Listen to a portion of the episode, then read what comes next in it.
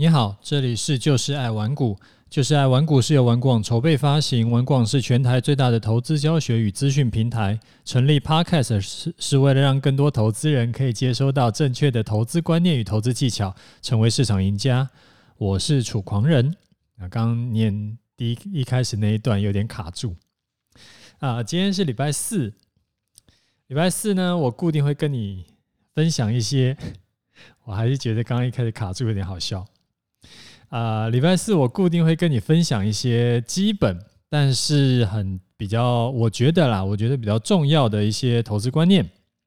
啊、像今天呢，我想要跟你讲的基本观念是什么？就是说，啊、小资族 要存零零五六这件事情到底是好是坏？啊、先提醒一下哈，今天呃是这个。啊，今天是耶诞夜啊！先祝大家这个圣诞快乐。然后还有，今天还是有一个重要的事情，就是说，今天是玩股网周年庆的最后一天，优惠呢，直到今天晚上十二点啊。明天开始，所有的教学社团学费平均会涨价超过一万。然后呢，呃，那个楚狂人终极投资组合课程也不会像这一次一样。有一个四小时的实体课程，加上线上十八堂课，会直接折价一万，这么优惠，所以错过会很亏。好，那啊、我们刚刚讲说小资族买零零五六啊，这个东西到底是好是坏？这其实也是一个听众问我的问题啊。那我必须要说啊，啊，存钱总是好事啊，投资呢也是好事，所以如果啊。如果我们是拿呃存零零五六去对比，说去乱买东西啊，当然还是存零零五六要比较好了。零零五六就是呃，如果你不知道什么是零零五六呢，你就是呃，基本上就是台湾高股息，它就是一个嗯，每年会配一些息，配一些股息的呃一支 ETF，在股票市场就可以买。好，大概这样。那剩剩下的你可以自己去搜寻一下。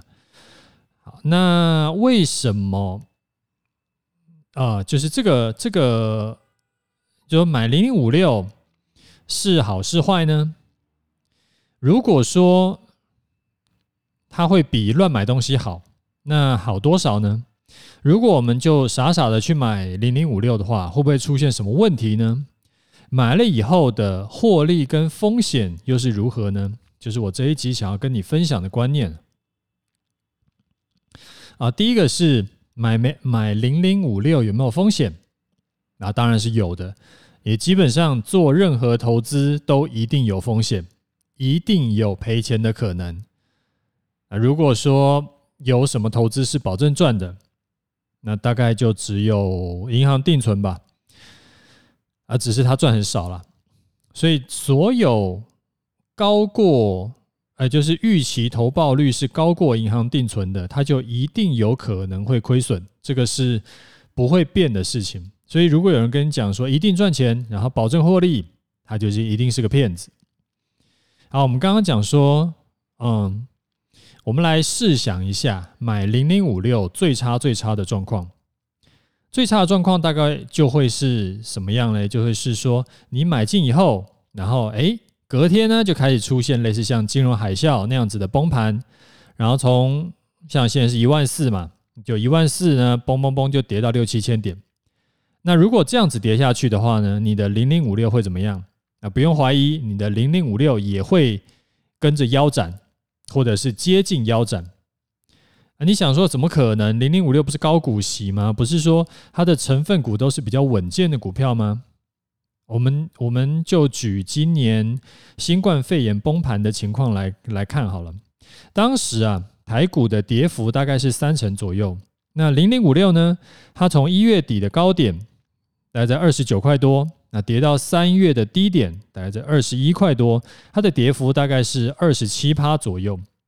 所以台股跌三成，它跌二十七趴，基本上也都好像没有好多少嘛。所以啊，如果之后大盘遇到大空头，股价腰斩，我跟你保证，零零五六也会接近腰斩，哎，不会比较安全。当然了，股市放超长期来看，一定会往往上走，这个是保证会往上走，因为人类的经济持续会进步嘛。但是超长期有的时候真的是超长期，多长期呢？它会超乎你想象的长期。举个例子来看哈，假设啊，不是假设，就是一九九零年那个时候的高点是一二六八二，结果它崩跌，后来崩跌嘛，然后中间就发生了很多事情。那崩跌以后呢，你知道什么时候才涨回一二六八二以上吗？三十年后，它在去年二零一九年的时候，它才回到一万两千点以上。所以，如果你那个时候买的是指数，然后经过三十年，它终于解套了。换句话说，如果你是在一九九零年买了高股息零零五六的话，你也得等三十年才能解套。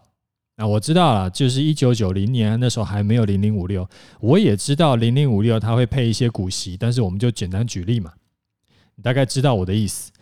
那再举个例子啊，如果说你是在两千年一零三九三高点的时候去买了零零五六，然后隔年呢就崩盘嘛，呃，当年就崩盘，然后隔年崩崩崩，两千零一年的时候跌到三四一一，然后后来呢又花了十七年到二零一七年，它才涨回到一零三九三以上，所以你这十几年到几十年你都不能够提前出场，因为提前出场就是实现亏损。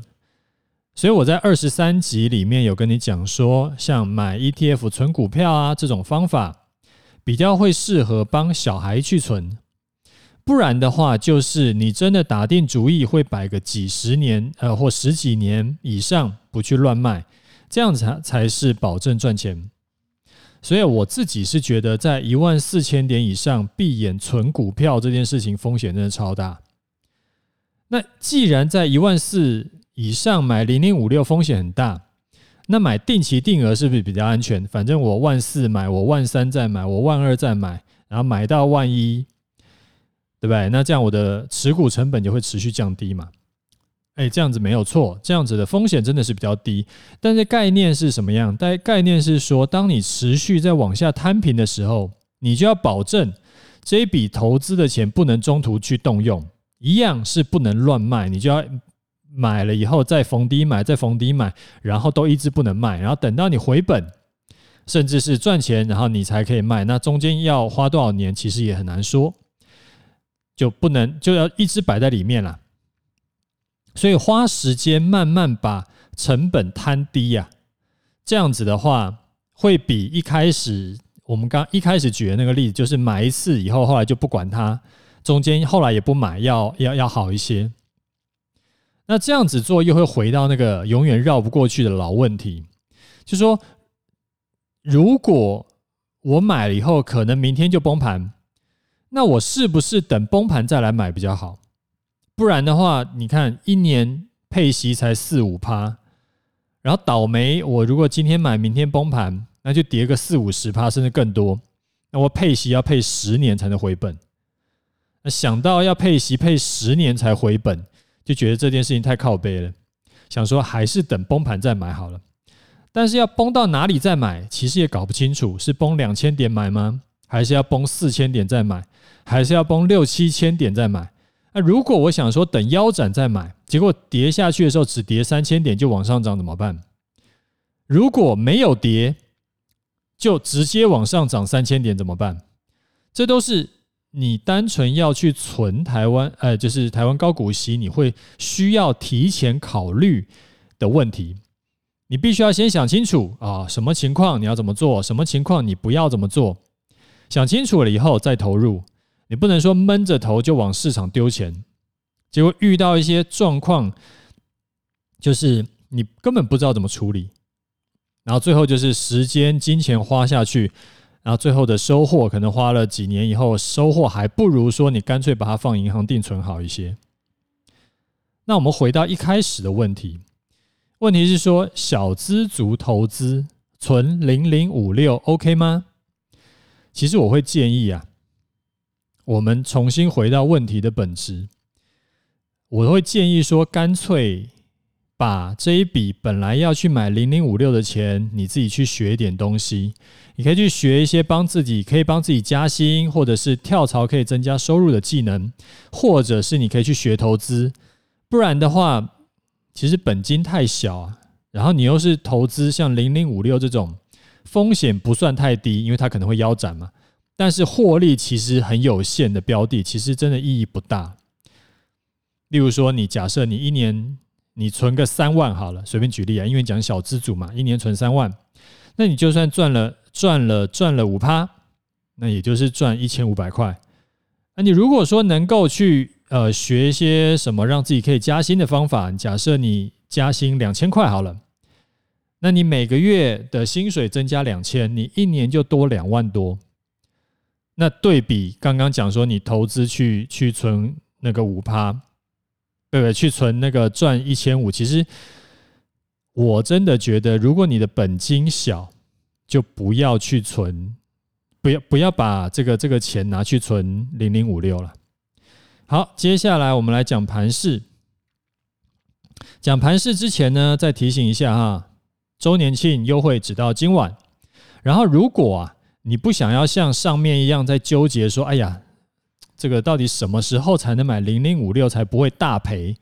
你在纠结这种事情的话，其实你就很适合入手我的。这个投资组合课程，因为我的投资组合呢，其实它的其中一个优势就是说，它任何时间都可以进场。上次碰到新冠肺炎崩盘，它最多也就获利回吐十一趴。那回测呢，之前啊十几年前金融海啸的状况，它最多也就是赔十六趴。那对比当年大盘是赔掉五十七趴，所以它等于风险降低了百分之七十二。那我今天会把周年庆的活动页跟我的课程活动页都放在放在那个 Podcast 的资讯资讯栏，所以有需要的话请自便。我们来看一下盘势哈，在昨天呢、月线很给力，还有撑住以后，今天继续开高走高嘛，那不知不觉嘞又回到之前盘整区间的中间左右，在中线附近了，而且呢，它今天还站在五日线之上。所以盘势呢，很明显就是继续打算要盘盘盘。所以最近如果是做顺势交易的，你一定有感觉，就是一头黑线，就是一直被扒了。那换句话说呢，在没有跌破一万四，或者是没有涨过一四五零零以前，就这五百点的区间，那你就当做大盘会继续盘整就好。就继续走，走在这一五百点的区间之内，就一四零零零到一四五零零之间，你不用想太多。之后会怎么看嘞？你不用预期说我会跟你讲，哎呀，因为叉叉理论或者是圈圈交叉，所以会往上走。这种预测未来的事情其实意义不大。就是你如果听了呃我比较久的这个。节目以后，你应该也有感觉，我比较少在跟你讲这种东西啊，或者说，其实这个规划是规划，但是呃，实际操作，哎，就是说预测未来是预测未来，就是我们大家讲开心的，但是实际操作其实跟预测未来其实关系不大啊。如果你昨哎前天真的有照我说的方式逢低进场了。你进场的价位，我猜应该是在一四二零零附近。那这样子的话，你就抱牢这一笔单吧。没有满足停损条件以前，不要轻易的出场。记得获利是等出来的，不是来来回回操作出来的。我自己呢，今天多单继续报。好啦，那我们今天节目就讲到这里。有问题要问的话，你自己记得要去留言哦。